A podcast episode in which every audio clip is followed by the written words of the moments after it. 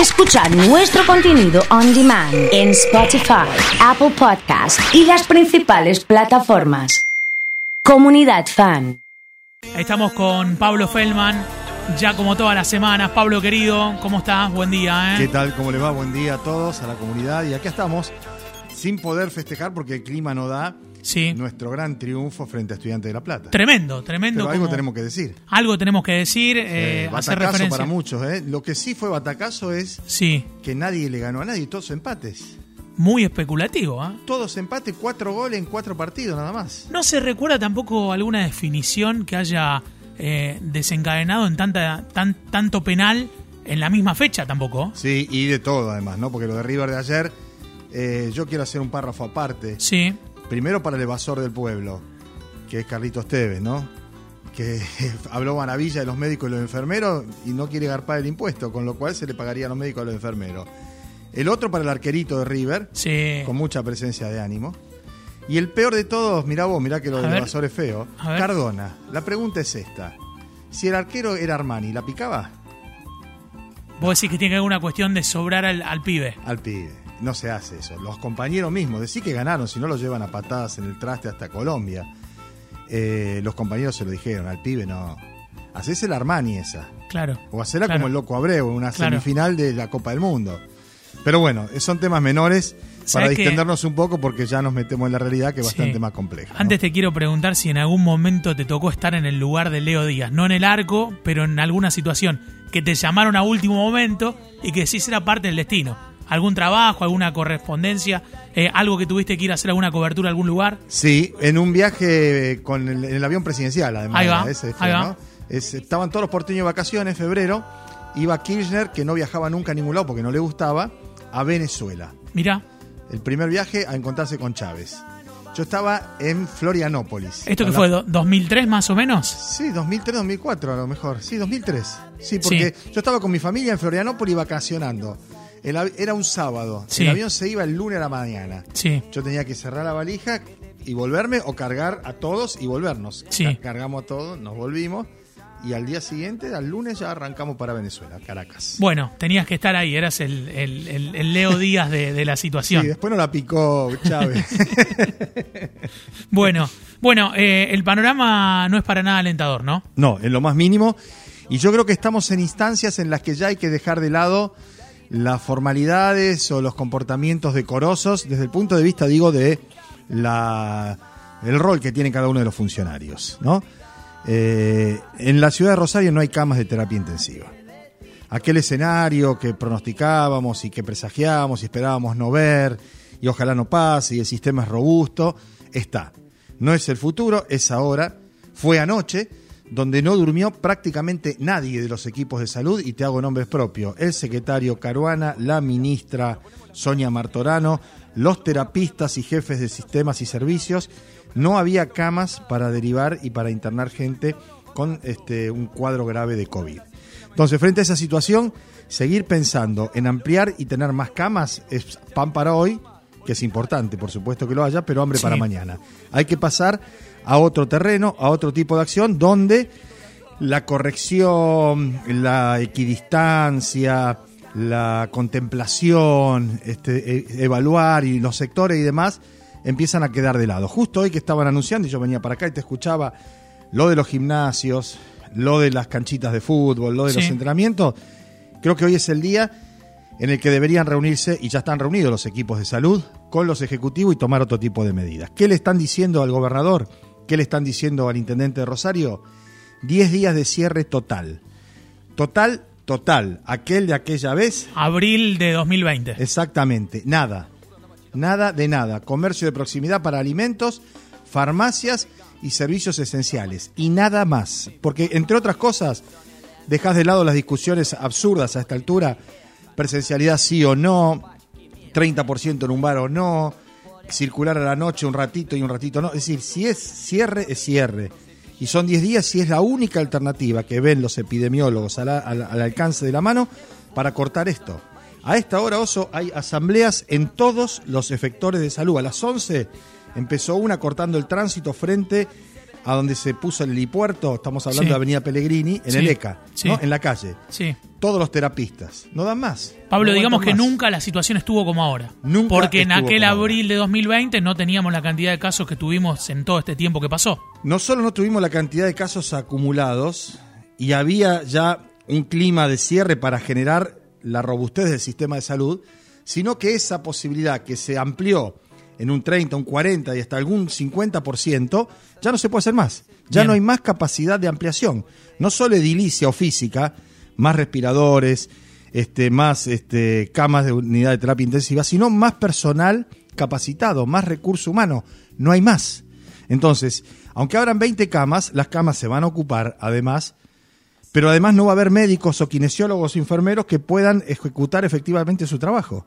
Ese es el tema. Hay que cortar la circulación. No hay vuelta que darles. Y acá los funcionarios tienen que hacer lo que tienen que hacer, los del área de salud decírselo a sus jefes, entre comillas, y hacerles saber a la opinión pública que si no lo hacen es porque no lo quieren hacer. Claro. Porque lo que indica la lógica, la ciencia y el momento es el cierre.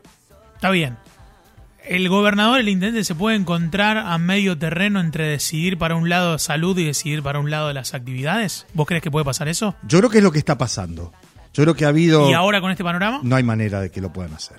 So pena de quedar definitivamente expuestos con un nivel de responsabilidad política que no solo será irrenunciable, sino que será, supongo yo, tenido en cuenta de aquí en adelante, ¿no? Estoy leyendo los títulos. eh, el gobernador admite que se estudian nuevas restricciones. Sí, anoche Sonia Martorano y Leonardo Carvana no durmieron. Y, a ver, no es una exaltación de sus figuras o su trabajo. Un tipo que pasa la noche viendo dónde pone dos personas o tres personas en terapia intensiva, que las podría haber puesto acá si hubiera capacidad operativa. Y las tuvieron que trasladar 30 kilómetros, 50 kilómetros. Y los que venían los tuvieron que parar para que no vengan. Y a la mañana cuando se levanta, si es que durmieron, ¿eh? No lo sé. Hapkin o Perotti lo llaman y le dicen, esto no da más. Esto no da más. Y creo que ese es el mensaje que se ha transmitido y que si no lo reciben y no lo atienden, presumo yo que se comete un error terrible y una situación de, eh, digamos, de exposición a la salud de la población que es mucho más severa y grave que las dificultades económicas que puedan acarrear un cierre definitivo de Eh, 10 días. Para, para seguirlo ya en breve nomás. Esto, esto se resuelve ahora. Hoy. Se tiene que resolver hoy. Mañana, a más tardar. Se evitó el feriado puente, ¿sí?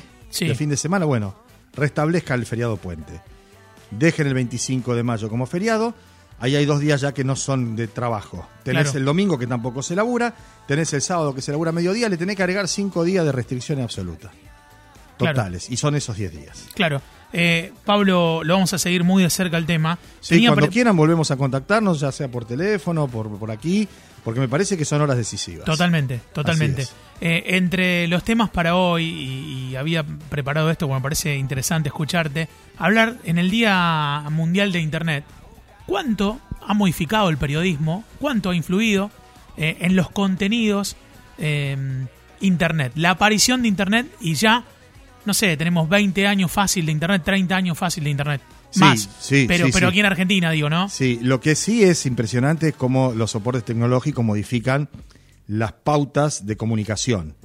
Lo que no cambia es la formación del periodista, los principios desde ya, su ubicación ideológica, ética, profesional. Yo soy de la época de la teletipo. La teletipo era una maquinita que picaba un papel Sí, que después se pasaba por otra maquinita y lo decodificaba y había como una máquina de escribir y escribía sola y, y emitía el texto. Y después nosotros recortábamos eso y leíamos el cable. Eso en LT8 te estoy hablando del año 80 y claro, te iba a decir en, los 80. Sí. Era la manera en la que te llegaba la información. Hace 40 años, claro. Después apareció el móvil con el UHF Sí. y el VHF, que Sí, iban los autos y transmitían y se escuchaba.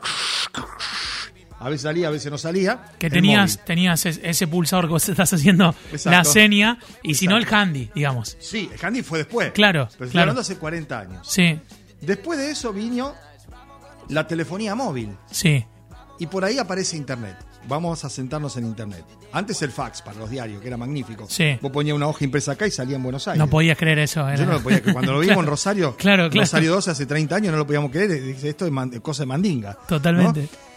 ¿Qué pasó con Internet? Bueno, Internet posibilita el acceso inmediato y sin intermediación, porque eso es lo nuevo que se ha venido a partir de las redes, sin el filtro y el contexto del hombre que supuestamente está formado al efecto profesionalmente.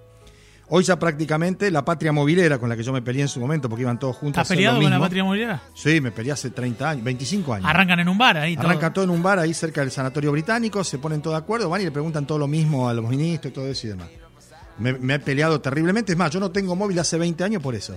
Yo no quiero mobileros, y mucho menos ahora con el WhatsApp y con las llamadas de WhatsApp, donde el tipo que te lo cuenta te lo muestra además. Entonces me dice, está cortado el tránsito en Pellegrini y Vera Mujica. ¿Y pero me lo manda? ¿Yo para qué quiero mandar un móvil ahí, no? ¿Por qué? Porque además el movilero, no los de ahora, no, no quiero hacer nombres propios, no estaban formados para ir a hacer una cobertura donde hay un tamiz, un ojo crítico, un ojo profesional. Entonces, en algún punto Internet democratizó, abrió, amplió, pero también oso reemplazó eh, el conocimiento por la información. Un tipo sentado así como estamos vos y yo. Sí. Con una máquina delante de nuestro. Con Google le podés hacer creer, si tenés un discurso convincente, un tono firme y una voz agradable, que vos sabés lo que está pasando en Gaza y Cisjordania. Y diez minutos antes vos pensabas que Gaza era una marca de sábana, no vos, ¿no? Pero digo. Sí, sí, sí, pero, pero está, correcto. claro entonces lo que está diciendo. Sí, entonces sí, hay un nivel de temeridad, de confusión, que hace que, como todas las cosas, ¿no? La energía eléctrica, la energía atómica. Ayer veía en HBO una película sobre Tesla, Edison Sí. y Westinghouse, ¿sí? Bueno, mirá cómo la electricidad es buena para cambiar la vida de la gente y cómo se empezó a trabajar sobre eso para hacer la silla eléctrica y matar a personas. Lo mismo la energía nuclear, tenés un tomógrafo con energía con computado y tenés una bomba. Y con Internet lo mismo, Internet es maravilloso. El uso que se hace de Internet depende de cada persona, de qué formación tiene y qué objetivos y proyección quiere lograr. Impecable. Eh, la seguimos en cualquier momento porque vamos a Cuando hablar. quieran. Eh, si yo me entero de algo antes, yo le llamo y le cuento por dónde venimos, ¿sí? Pablo Feldman ha estado con nosotros.